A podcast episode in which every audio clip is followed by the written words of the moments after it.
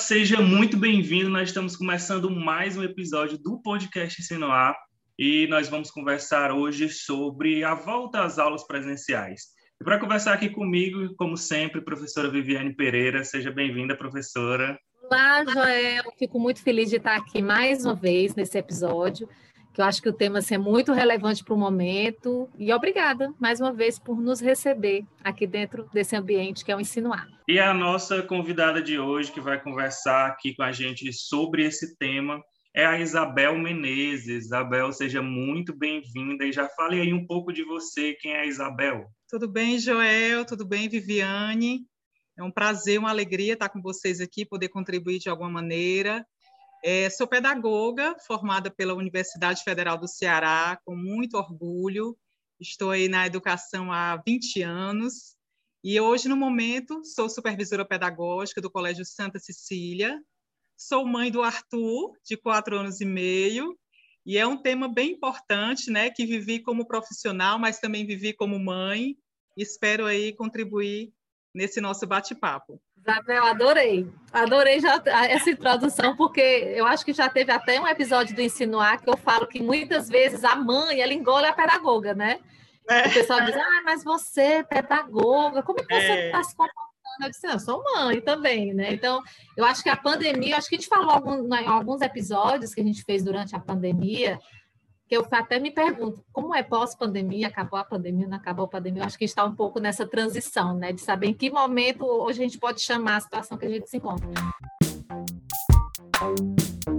E assim, vamos logo para o nosso bate-papo, né, porque o tema é, é, é muito relevante para esse momento, e aí eu queria discutir um pouquinho contigo, né, e também com o Joel, e, e deixar quem está nos ouvindo e quem está nos assistindo antenado nesse, nesse, nessa temática, que é o retorno às aulas pós, retorno às aulas presenciais, que as aulas nunca acabaram, né? Pelo amor de Deus, fique claro.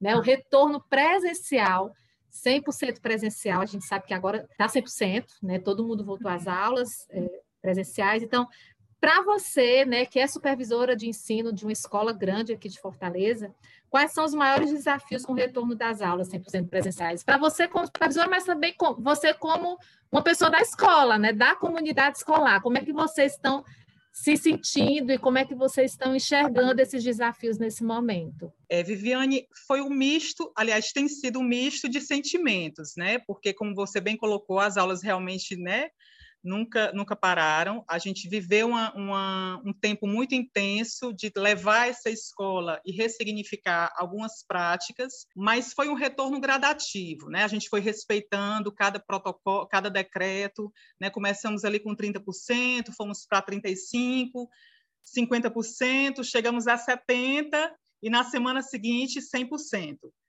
É, e, e, assim, são muitos, são inúmeros desafios, né? Eu posso dizer, porque a gente é, precisa promover esse acolhimento, né? Esse retorno a esse espaço que não é só de aprendizagem, né? O espaço escolar ele é muito mais amplo é, do que só o ensinar e aprender.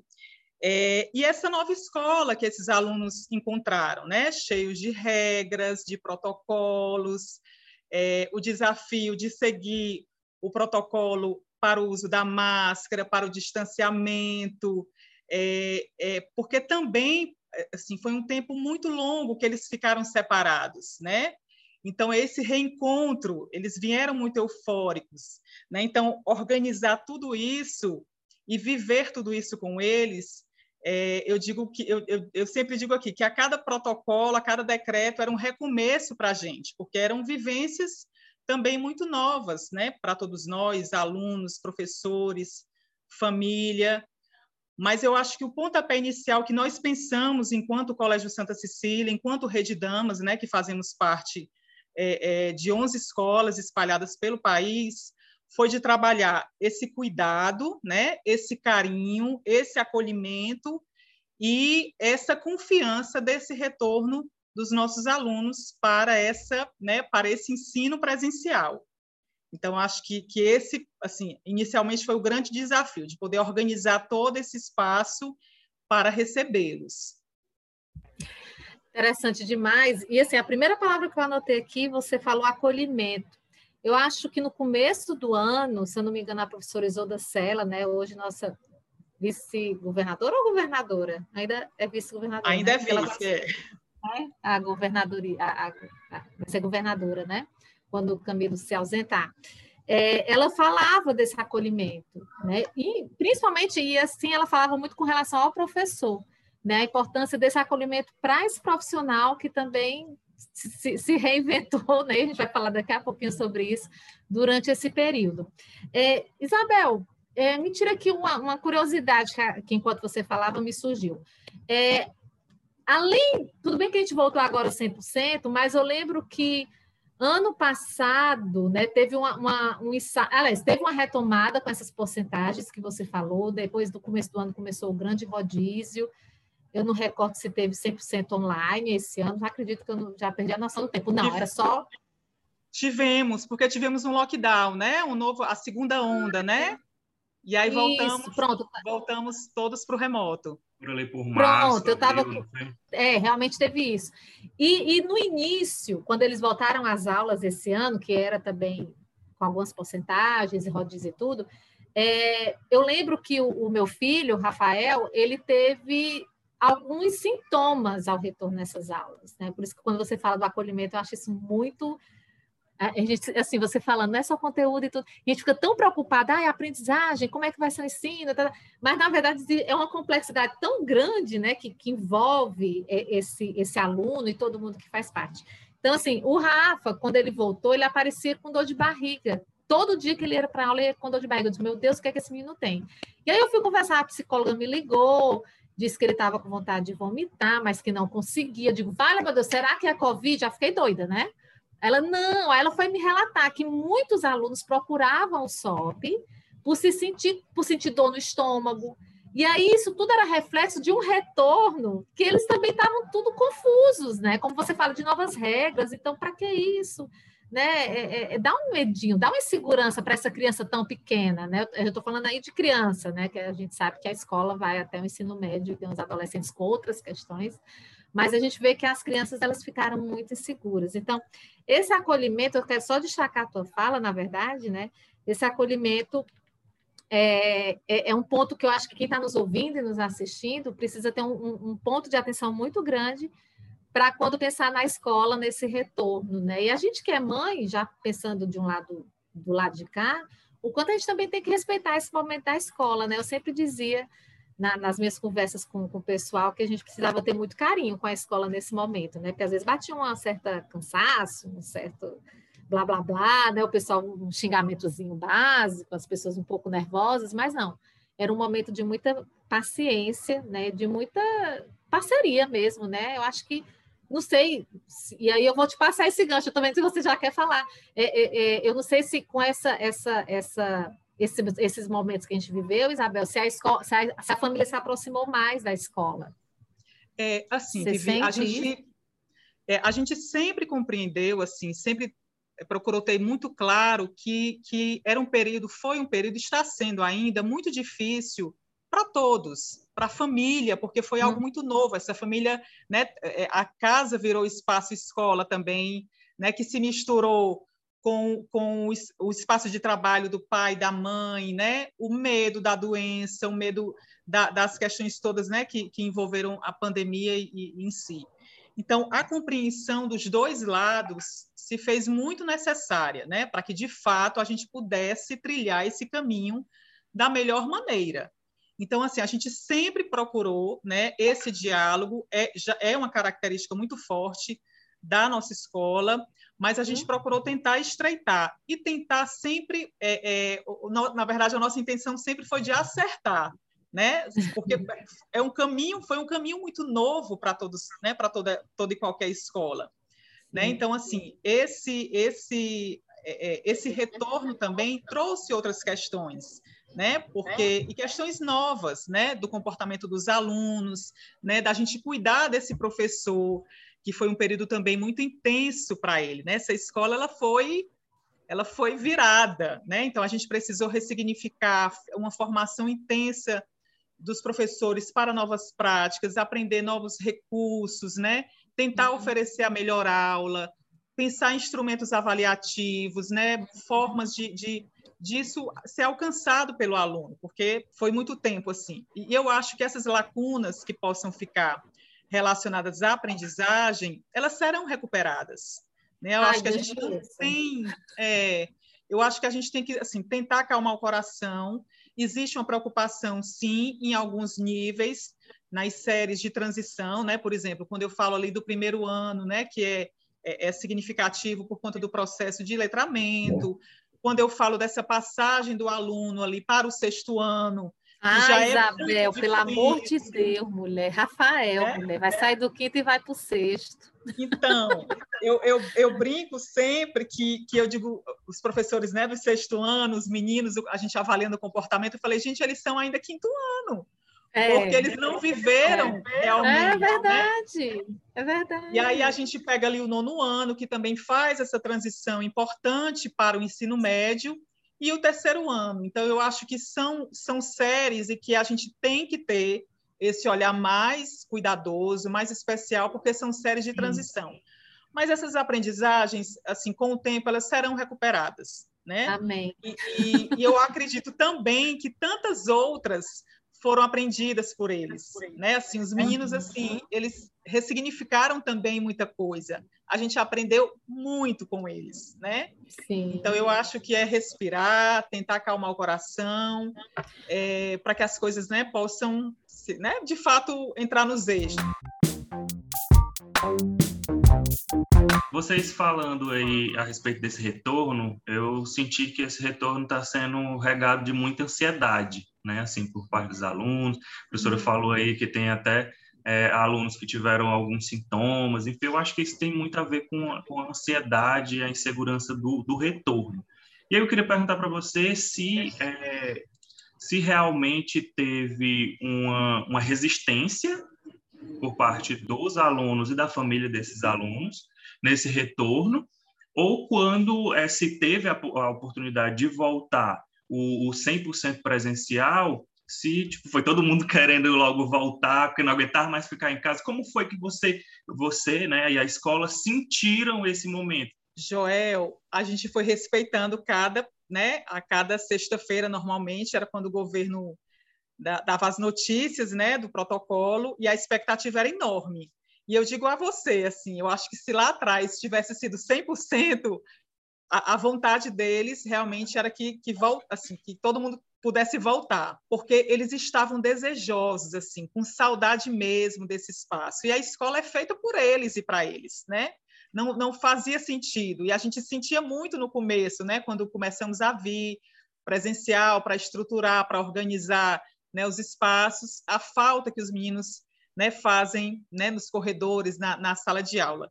Então, eu digo a você que não houve resistência alguma pelo contrário, né, hoje a gente está com acho que 95, 96% de alunos no presencial. Os que ainda não voltaram realmente são, são questões de saúde, que envolve um familiar, né, que é grupo de risco, mas quem realmente conseguiu, quem tem condição, voltou mesmo. E a gente tem sentido quanto isso fez a diferença. Essa história das lacunas, viu, Isabel? Meu calo. Fiquei feliz em te escutar. É meu calo a lacuna, porque fica, sempre tem, né? As uhum. lacunas sempre existem. É, mas eu percebi, principalmente ano passado, eu digo, caramba, os, a Léa nem tanto, né? Mas eu digo, poxa, mas o Rafa vai passar para o quinto. Puxa, quanta lacuna que eu estou enxergando aqui. Agora ele do quinto vai para o sexto. E me preocupa muito, inclusive, conversei com a professora. Mas bacana isso que você falou, porque para os pais que estão nos escutando, né? É um ponto de observação, mas não é um ponto de desespero. Isso é bacana, né? Nem é para arrancar o cabelo da cabeça, mas também não é para deixar, ah, vai dar tudo certo. Não, é um ponto de observação, né? Um ponto de observação.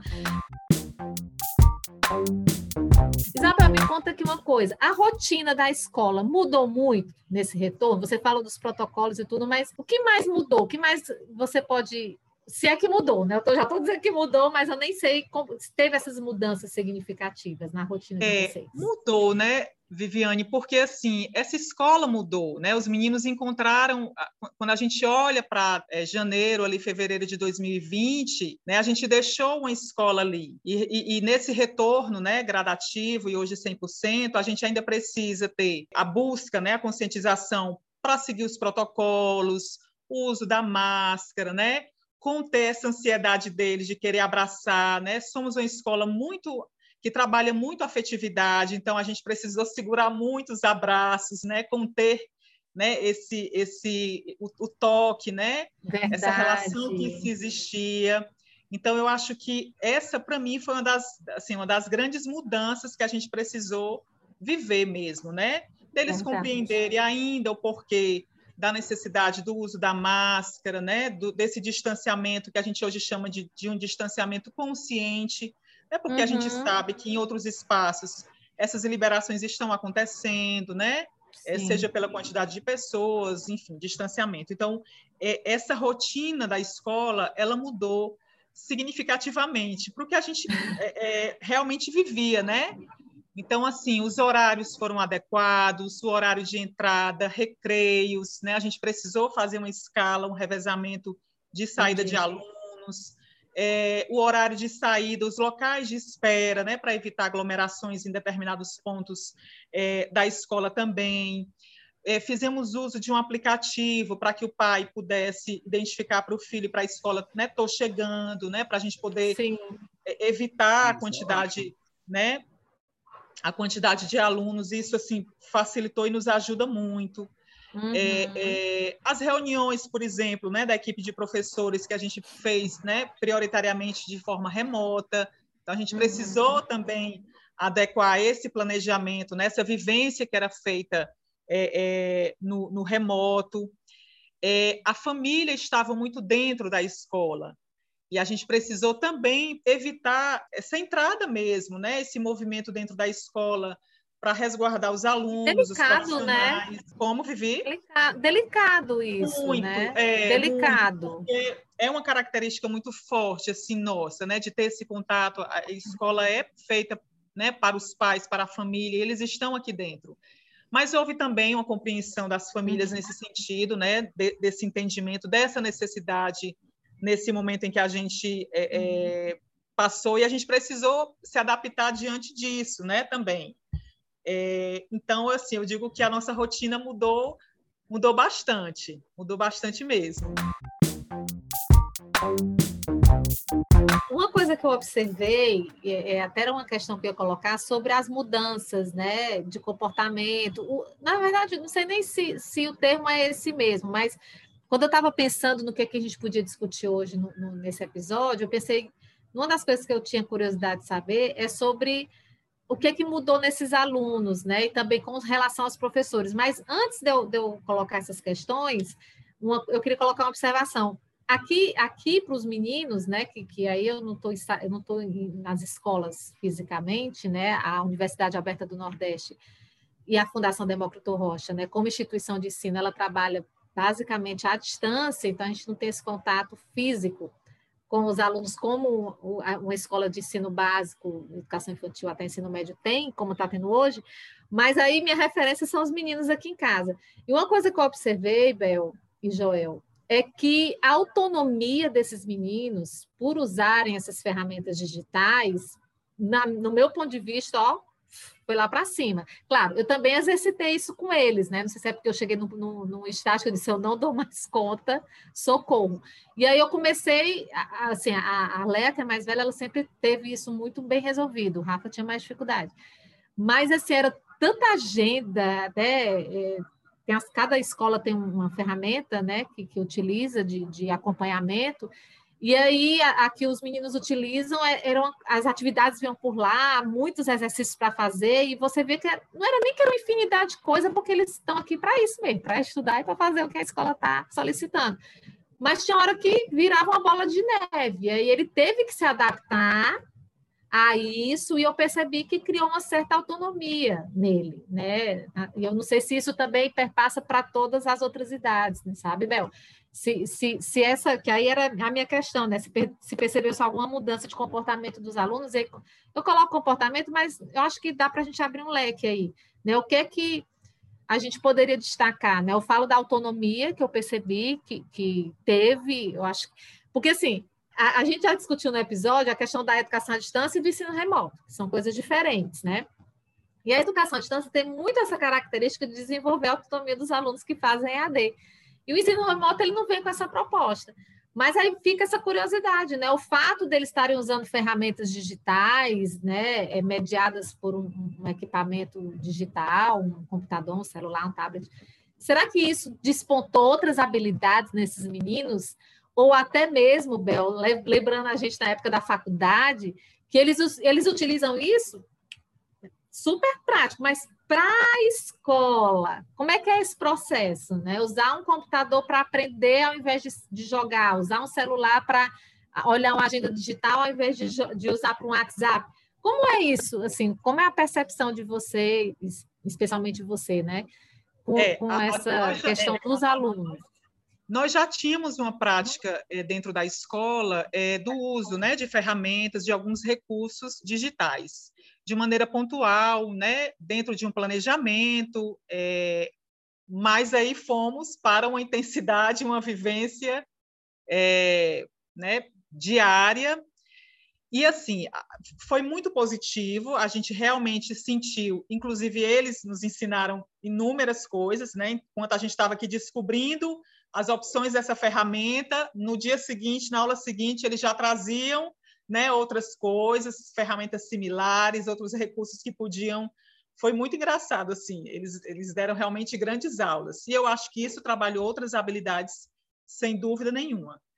É, mas hoje, nesse retorno ao presencial, a gente tem que tentar buscar esse equilíbrio, porque como foi um uso muito intenso, né, o, o, o objeto celular, né, o tablet, ele meio que passou a fazer parte do dia a dia mesmo deles, né? E, e até a, parece que o, o, livro didático hoje, né, que a gente trabalha ainda com, com, com, com livros didáticos, ele, ele precisou ser lembrado, né? Assim, olha, ele continua aqui, né? Então é importante que, que a gente use, que, que se traga, né, para a escola, que se consulte e não que a gente tenha que anular o que, que foi trabalhado, o que foi aprendido, o que foi feito, pelo contrário, né? Eu acho que, que a escola ganhou muito nesse aspecto, né? Educação de uma maneira geral. Mas eu, eu acredito que a gente assim viveu algumas fases, né? Ali quando a gente chegou ali meados de março para abril do ano passado, veio a novidade, a organização dessa rotina, da quantidade de aulas por dia, teve sim essa questão do número de tarefas, do número de informações que, que passava a chegar, porque até então ele passava as manhãs ou as tardes dentro da escola. Então, essa informação chegava e era orientada de maneira muito específica e particular pelo professor. Né? Então, agora passou a ser, assim, a, a família adentrou também esse espaço, né?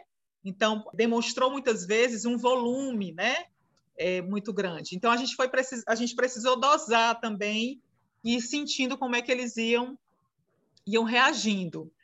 E aí foi quando, porque também foi um período muito longo, e eu acho que cansou um pouco, né, de alguma, de alguma maneira.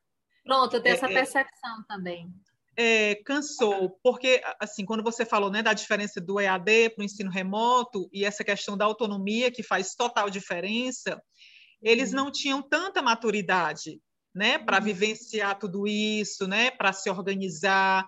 Muitos se deram super bem, assim, conseguiram mesmo estabelecer uma rotina, né, colocar farda, né? Então, mas outros tinham uma dependência muito grande das famílias, dos pais. É, né? É e esse espaço casa também fez parte do trabalho do, do, pai e da mãe. Né? Eu vivi na pele isso, assim, eu não conseguia acompanhar do Arthur as aulas, né, os e-books que a escola mandava toda semana, conseguia até o segundo.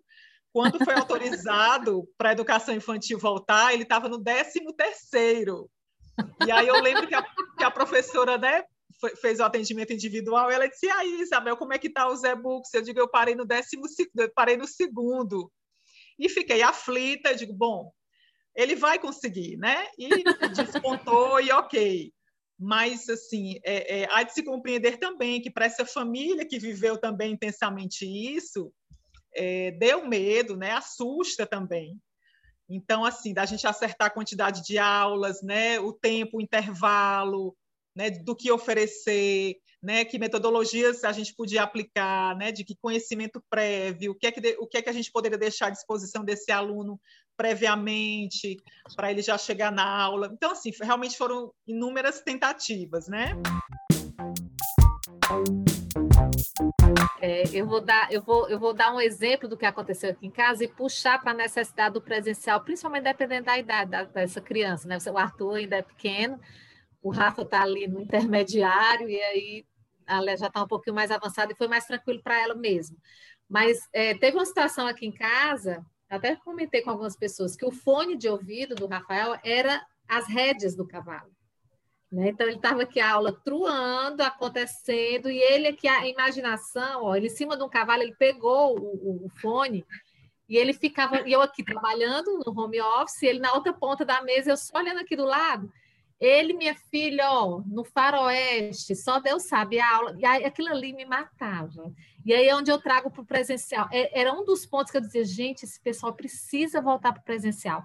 Não só pela questão né? Gente, como, vou pegar o gancho lá do começo do, da tua fala, né? Ah, o conteúdo, a aprendizagem em si, que é tudo isso é trabalhado na escola.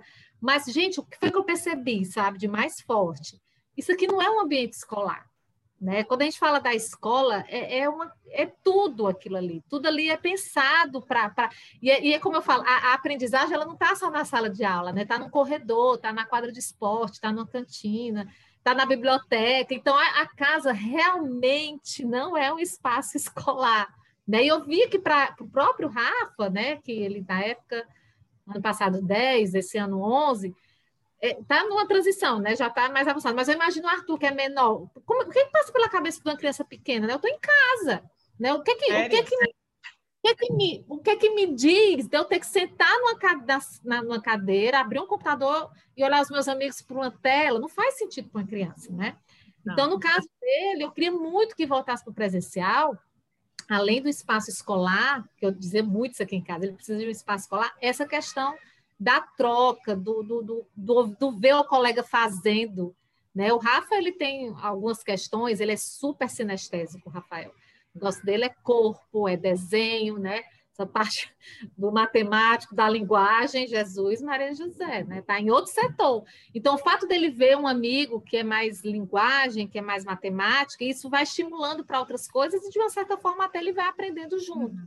Então, essa parte do presencial, né, Isabel, é de, de uma importância, não sei se as pessoas têm noção né? E, e, quando eu escutava as pessoas dizerem, ah, em casa eles aprendem, cara, mas aprender conteúdo tem em muitos lugares, né? A própria internet está aí um rio de conteúdo. Mas o que, que a gente faz com isso?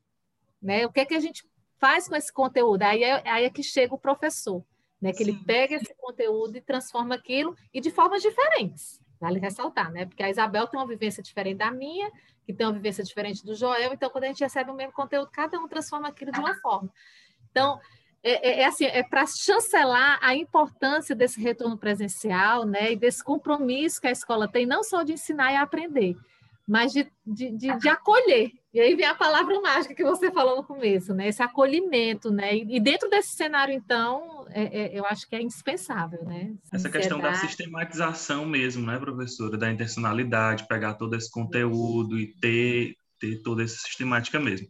Quando vocês estavam falando aí, eu estava é, pensando aqui o quanto foi difícil para todo mundo, né? Porque a professora fala aí na importância do presencial e a gente trabalha com EAD, entendeu? A gente também, a gente não acha que a EAD, como inclusive eu já ouvi a professora Viviane falando muito, que a EAD ela não é a solução para todos os problemas do mundo, não. A gente uhum. entende qual é o papel da EAD, qual o papel, o, o, o apagar de fogo que foi esse ensino remoto, de, de forma brusca, de forma é, é, que ninguém estava preparado, como a Isabel mesmo falou, no começo foi um pouco difícil. E foi difícil também para os próprios alunos, porque a gente fala aí de, de crianças, adolescentes e até jovens também, que estavam é, já acostumados com o digital na, na, no, na vida deles.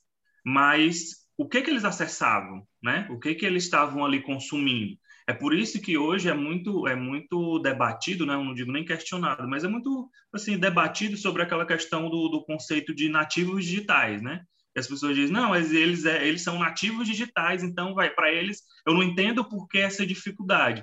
Na verdade, o aluno, o, o, o jovem, enfim, ele está acessando no, no, cotidiano dele uma rede social, conteúdos no, no YouTube, ele está acessando aplicativos Coisas de, de bate-papo, coisas aleatórias, uhum. que tudo isso pode ser, sim, usado para educação. Pode, mas não era costume dele. Por isso que eu escuto muitos professores é, com, com é, relatando dificuldades de alunos que não sabiam mandar um e-mail e não sabiam mandar um e-mail com anexo, com trabalho. não sabiam pegar, é, acessar lá a plataforma, seja, sei lá, Classroom, enfim, é, e aí, acessar lá o fórum, mandar sua contribuição, a dificuldade de coisas que para eles, para os alunos, né, que já são acostumados com isso, seria básico, mas como eles não utilizam isso para educação, não, não utilizam, que a gente pensa, não, ele está ali com o celular e sabe mexer tudo de internet. Não, não sabe. E, Joel, você falando, eu lembrei o quanto nós recebemos assim de, de relatos inúmeros, né? No começo as famílias é, às vezes era um notebook, né, para a família toda, e muitas vezes ali o notebook ou o computador era acessado apenas pelo pai, pela mãe. Os meninos não sabiam mexer, procurar as teclas, assim. Era, foi, é, foram inúmeros relatos, porque de fato a vivência deles era ali no tablet, no, né, no, e isso eles precisaram aprender, né? Assim, a tecla, essa história do anexar, do usar e-mail, né? Aqui na escola em especial a gente fez um cadastro de e-mails para cada, cada aluno, para que a gente pudesse montar a plataforma de acesso, né? É, rodar as atividades. E a gente foi ensinando mesmo, né? Então, isso é meio contraditório nesse sentido, Sim. porque a gente precisou é, ir um pouco do zero aí com eles também. A gente teve esses ensinamentos, a gente que é, esse, esse momento de pandemia, de remoto foi um momento delicado, doloroso e tal. Mas a gente precisa ver alguma coisa positiva também, né? Como a professora falou aí, melhorou a autonomia dos alunos e tal. É, eu, eu entendo que as escolas aprenderam muito, principalmente nessa questão digital, das ferramentas, o professor teve que se reinventar, a coordenação. Enfim, foi um momento muito turbulento, mas eu acredito que nessa dor a gente conseguiu é, pontos bem positivos, né? E aí eu queria é, perguntar para ti a percepção é, sua e, de vocês aí pelo, pelo seu trabalho. É, daqui para frente, a tendência, a intenção, né? É voltar tudo é, é, ao presencial, é, voltar tudo com, como era antes, ou a, a ideia é manter um híbrido? Como é que vocês estão pensando daqui para frente? Como é que está agora e qual é a intenção? Uhum. É, Joel, eu acho que a gente não tem que voltar uhum. é, para o modelo que era antes, digamos assim, uhum. certo? Uhum. Você bem colocou as escolas, assim, a gente aprendeu muito, muito, é, um pouco na dor, né? Porque foi, foi necessário por conta de tudo que vivemos mas a educação, de uma maneira geral, ela precisava é, é, é, romper, a, acredito eu, alguns paradigmas assim relacionados ao uso da tecnologia, de ferramentas e etc. E que a gente precisa também entender que esse aluno hoje é muito diferente da gente, né, de quando éramos alunos e vivenciamos isso. Então, a gente está com outra geração mesmo. É, mas eu acredito que o híbrido ele não vai acabar assim. A gente segue né, o, o, Conselho Nacional de Educação, o Conselho Estadual de Educação, as orientações que são colocadas, e os debates já têm acontecido nesse, né, nesse tempo agora, já pensando que escola é essa que virá pós-pandemia, né, se a gente pode falar é, uhum. dessa forma. Então, eu acho que a gente não deve não é, é, respeitar o que era feito, muita coisa bacana era feita, não anular isso de jeito nenhum, mas ficar com o que foi de muito positivo e de muito bom, né? E aprimorar, né? Porque realmente a gente precisava mesmo, né? E repensar inúmeras práticas, né? Eu acho que a avaliação, por exemplo, é algo que precisa ser muito debatido né? Foi questionado bastante essa história da avaliação remota, é, da avaliação feita a partir de consulta. É, por que não, então? Será que não chegou a hora da gente repensar o modelo avaliativo que a gente aí arrasta há tantos anos ainda, né?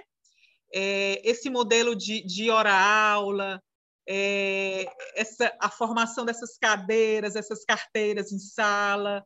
Então, eu acho que a gente vive um momento muito rico, né? É, é, que esses debates, essas discussões precisam tomar força para que a gente possa ter uma, uma, uma outra escola para uma geração que, que talvez não sustente muito esse modelo que a gente vive já há tantos anos, né? Então, eu acredito que o híbrido, dentro de inúmeras ferramentas e possibilidades, tá?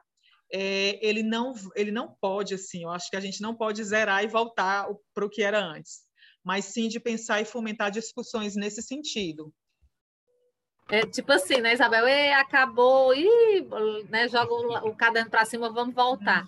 Não. Isabel, fico tão emocionada de escutar isso de ti, de verdade. Fiquei bem emocionada em escutar. E, e aí eu, eu, fiquei pensando quando você falava o quanto é um momento rico para a gente que faz educação de perceber que nós somos capazes né? De fazer mudanças, de rodar, dessa roda ficar girando o tempo todo. Você falando da avaliação, a gente trabalha com educação à distância. É, é, eu já dei até assim umas pinceladas com o Joel muito rápido, Marisa, que é nossa coordenadora de curso também. Eu acho que eu nem eu acho que eu também comentei muito rápido com ela, mas está numa das pautas que eu quero discutir com os meninos, a nossa avaliação em AD também. Repensar. E, e aí, isso na, na, na, no digital é, é até talvez mais tranquilo, não sei se a palavra é essa, eu até coloco entre aspas, porque o movimento do digital é um pouco mais rápido. Mas quando você fala isso do presencial, né, do escola presencial, numa escola física de muros e cadeiras, é muito bonito de ouvir, porque a pandemia mostrou para a gente da educação que nós somos capazes.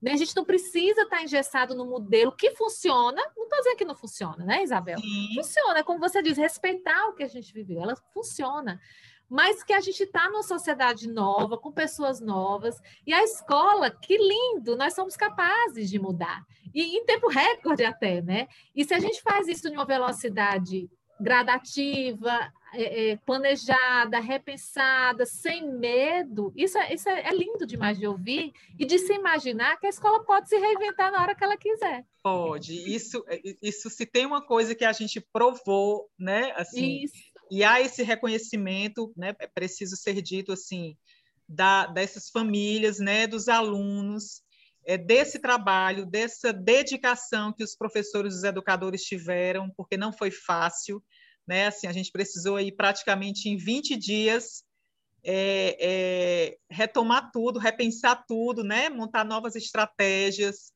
e, e, foi bonito mesmo, assim.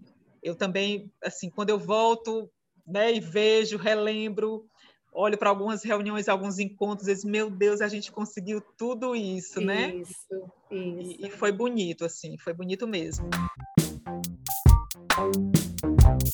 Então é isso. Acho que a gente vai chegando aqui no, no término do nosso episódio. Queria agradecer a Isabel por ter aceito nosso convite e conversado aqui com a gente. Queria agradecer a professora Viviane, que esteve, esteve aqui com a gente mais uma vez. Eu queria agradecer você, ouvinte, que está aqui com a gente. Se ficou até o final, costumo dizer que é porque você gostou. E eu queria te lembrar também que é, existem outros episódios aqui do, do podcast Insinuar, que você pode aí usufruir de todo esse conteúdo, que esse conteúdo é nosso mesmo. A gente está aí no, só lembrando, no Spotify, O Povo Mais, enfim, to, os principais tocadores digitais, a gente está. E o vídeo desses podcasts também está lá no canal FDR. A gente está colocando todos os episódios lá com o vídeo também. Obrigado, Isabel. Você quer deixar algum recado final? Obrigada, Joel. Obrigada, Viviane. Fiquei muito feliz com o nosso debate, a nossa conversa. Esperamos aí que 2022, né, tenhamos sempre boas notícias e um novo ano aí para a gente esperançar. Ai, que lindo! Lembrou Paulo Freire agora. E assim, Joel, antes de você me passar a palavra, já tomando a palavra, né? Você nem me passou, eu tomei. É, é, amei essa conversa de hoje, é, assim, me senti super, como é, Isabel, ali na cantina da Gina, né, sentada ali naquelas é. cadeiras de cimento, conversando sobre educação. É, conversa leve, conversa gostosa, e, e, assim, eu acho que o desfecho do, da nossa conclusão foi muito bacana para quem está ouvindo a gente, para entender que a educação ela está aí para mudar vidas e também essa possibilidade de mudança, né, que a gente pode ter a partir dessa experiência que a gente viveu na pandemia. Obrigada, Bel, por é, aceitar nosso convite. Agradecer ao Colégio Santa Cecília, né, por ceder gentilmente a Isabel para essa conversa conosco. Fico muito feliz. Obrigada, Joel, também, por repartir conosco essas horinhas, essa horinha, né, que a gente ficou aqui conversando. Então é isso, pessoal. Nós vamos ficando por aqui. Eu agradeço novamente a todos e peço que você pegue esse link e mande para os seus amigos, mande para os professores, todo mundo que você conhece que é para a gente divulgar esse conteúdo, tá bom? Então vamos ficando por aqui. Tchau. Valeu, pessoal.